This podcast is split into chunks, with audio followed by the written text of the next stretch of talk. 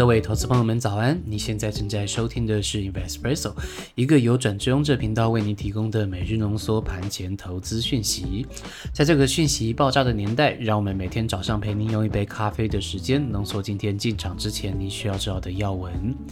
好的，那今天的时间呢是二零二二年的四月八号，礼拜五。好，很快的就来到了这礼拜最后一个上班日。好，那希望大家都可以有一个开心的周末。好的，还是希望您能够听完今天的早报。那我们今天的精选新闻部分会跟您分享的是施罗德投信，他们看台股今年会面临的三个利多，还有三个利空。那请您听到最后，或者说点击 YouTube 下方的时间轴，可以跳到指定的位置。好的，那首先先跟您报告一下台股的行情。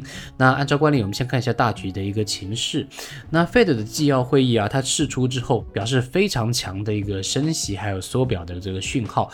拖累前天的美股直接下挫，那台股呢？除了受到这个影响以外呢，本土的疫情升温影响也是非常的严重，所以说呢，导致昨天呢，由台积电、联发科等等电子全指股开始领跌，金融股啊，在午盘之后也没有办法撑盘，直接整个下杀，然后让整个加权指数崩跌，收在全场的最低，失守了所有的均线。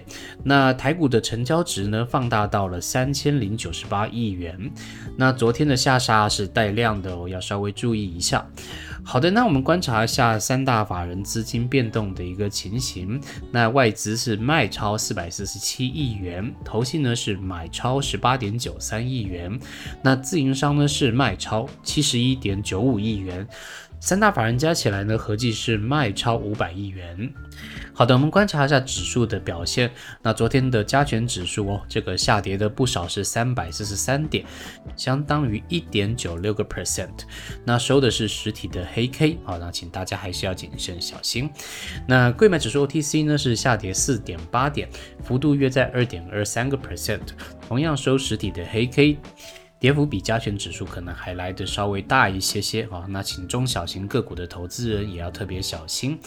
那再来看一下新台币的部分是收在二十八点八三元，那贬值是零点零六元，目前呢已经创下了二零二零年底以来的新高。那请大家持续关注台币的升贬值跟资金的动向。好的，我们观察一下族群焦点的部分。那昨天的各大的族群啊，基本上都是下跌的一个情况。那包含强势的族群呢，也都是在跌的。那只是下跌的比较少。那为了让大家不要混乱，我们接着会跟大家同样分享族群的涨跌幅。好，那强势的前三名呢是食品下跌百分之零点三七，那塑胶呢是下跌百分之零点九五，建材营造下跌百分之一点一二。好，这是强势的前三名。那弱势的前三名呢，分别是航运下跌百分之三点八一哦，这个是不小的哦。好，再来是玻璃陶瓷下跌百分之三点零九，然后电器电缆下跌百分之二点五四。好的，那我们同步观察一下昨天的成交比重前三名，那同样还是电子最多百分之五十三，再来是航运百分之十一，第三个是金融保险百分之九。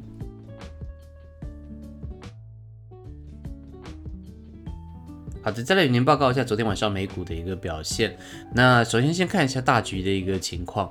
那基本上各种利多利空互相交杂。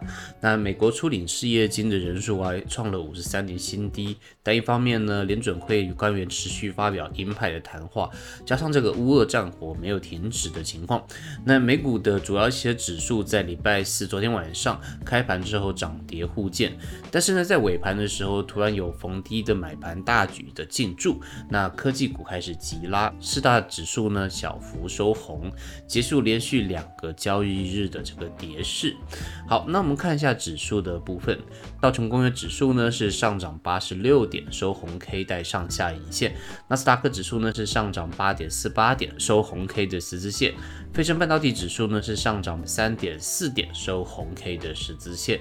那布兰特原油指数呢，油价目前在一百零一元，跟昨天的价位是差不多。多的，那再来我们观察一下族群的部分，比较强势的族群包含有医疗保健提供者和服务、其他人员资源以及医疗分配；弱势的族群呢，包含有农用及重型工程机械、互动媒体以及综合媒体。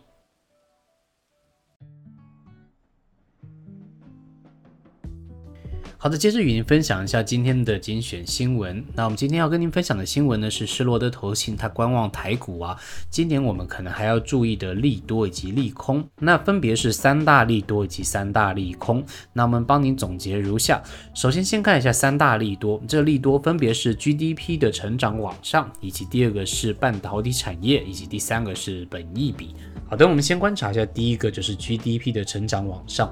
那根据主计处的一个报告，今年台湾的经济成长率大概是在百分之四个 percent，GDP 对比去年同期相比啊，应该还是第一季的成长率会最低，但是之后呢还是比较乐观的，有机会呢会逐季的往上。啊，这是第一点。那另外第二点利多呢是关于半导体产业。那施罗德投信指出呢，半导体仍然是今年的焦点，那尤其是第三代半导体的一个发展。那虽然最近呢，这个 PC 跟手机面临库存的一个调整，但是呢，第三代半导体材料它们有非常多的一些特性，包含高频、高功率，还有耐温、耐高温、高电压的这个特性，已经广泛应用在非常多的一些领域。所以相关的产业以及公司可能还是可以再继续观望啊，这是第二个利多，关于半导体产业。那第三个利多呢是本益比，那台股的本益比呢，目前根据他们的说法是在十四倍左右，那是属于中性的水位。好，所以说这是他们认为的三个利多。好，再来看一下三个所谓的利空啊，那分别是联准会的货币政策，还有今年的企业成长率下滑。另外第三个呢是供应链瓶颈。好，我们先看一下第一点，就是联准会的这货币政策。那目前市场比较多的共识是，今年可能会升息九码到十一码。但是要比较注意的是，同时这个两年期的美债值利率以及十年期的美债值利率已经出现了一个倒挂，这个可能是经济衰退的一个警讯。而股市呢，可能会在真正的衰退发生之前，就会先出现一些卖压。啊，那这个直利率倒挂呢，是一个非常严重的一个警讯。那我们之前的节目还有我们的 Facebook 也多次的提过。那在本周末呢，我跟 Julie 呢会再跟大家聊一下这个话题。我们会在这个频道跟大家回测一下，在过去二十年来，直利率倒挂是不是真的就会有坏事发生？好，那请大家锁定我们的这个频道。好的，我们拉回这个正题。第二个风险呢，就是法人认为今年企业的获利成长率可能会下滑。嘿，这个不是跟前面讲的低本一比是矛盾的吗？哦，算了算了，这是法人的报告，我们不吐槽太多。那法人表示呢，目前面板厂的库存是比较高，那同时 PC 的库存也在攀升，那半导体的产能扩充比较有限，所以说必须要关注重点企业接下来的表现是不是会出现警讯啊？这是他们认为的第二个风险。另外第三个风险呢是供应链的瓶颈，那包含通膨压力啊、劳动力短缺以及碳价上涨，这都会让供应链面临到一些瓶颈以及压力。那尤其是高通膨会影响民众的消费能力，尤其若干企业不能将比较高的成本转嫁，这个获利可能会被压缩，进而冲击企业的这个获利能力。好，这是他们觉得要注意的第三个风险。最后呢，总结一下，那施罗德投信认为呢，随着三大利多以及三大风险的并存，那预计二零二二年的成长呢，应该不是全面性的，那这个指数呢，更有可能会是出现区间盘整的一个格局。好的，那这就是施罗德投信的一些报告与您分享。那以上呢，就是今天与您分享的盘前要闻内容，都是整理引用公开的资讯新闻，不做任何的买卖进出依据。如果您对我们的节目有任何建议，也欢迎留言告诉我们，以及到 Press Play 平台上面了解我们们。全面的分析解读，再次祝您今天操作顺利，有个美好的一天。我们下周再见，拜拜。